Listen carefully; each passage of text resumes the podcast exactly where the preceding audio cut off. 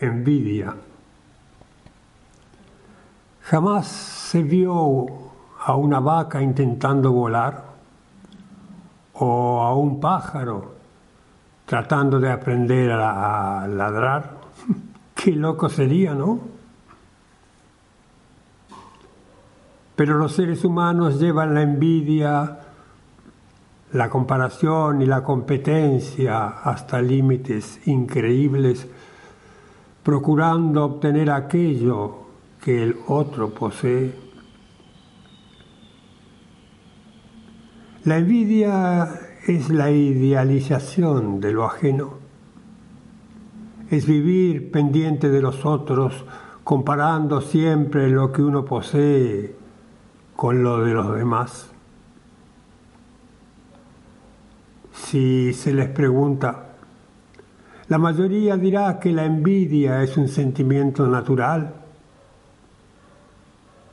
y hasta habrá quienes afirmen que tener un poco de envidia es sano. Lo que ocurre es que la envidia es una especie de mosquita muerta de inocente apariencia. No reluce,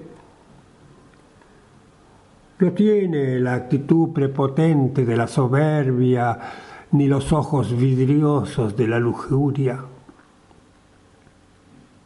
pero en pequeñas dosis homeopáticas va envileciendo la sangre y carcomiendo las entrañas, promueve la ambición y genera los celos. La envidia no se ve, va por dentro trabajando despacito, sutilmente pero termina oscureciendo la mirada y es uno de los causantes de los problemas cardíacos. El común de las personas vive pendiente de la mirada de los otros, midiendo, evaluando, comparándose con los otros, y así surge el más y el menos, el mejor y el peor. El deseo ardiente de ser como el otro conduce a las personas a pasiones desordenadas, a la cárcel, al sillón del cirujano o, en el mejor de los casos, al oscuro rincón de la infelicidad.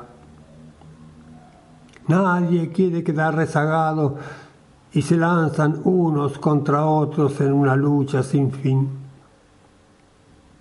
Son como las bolas del billar con troneras, chocando, empujándose, rebotando contra las paredes y volviendo a chocar.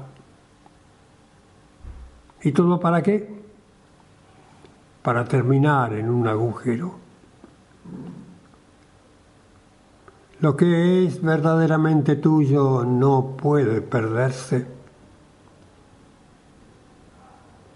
Después de todo, en el aire los pájaros están volando como pájaros.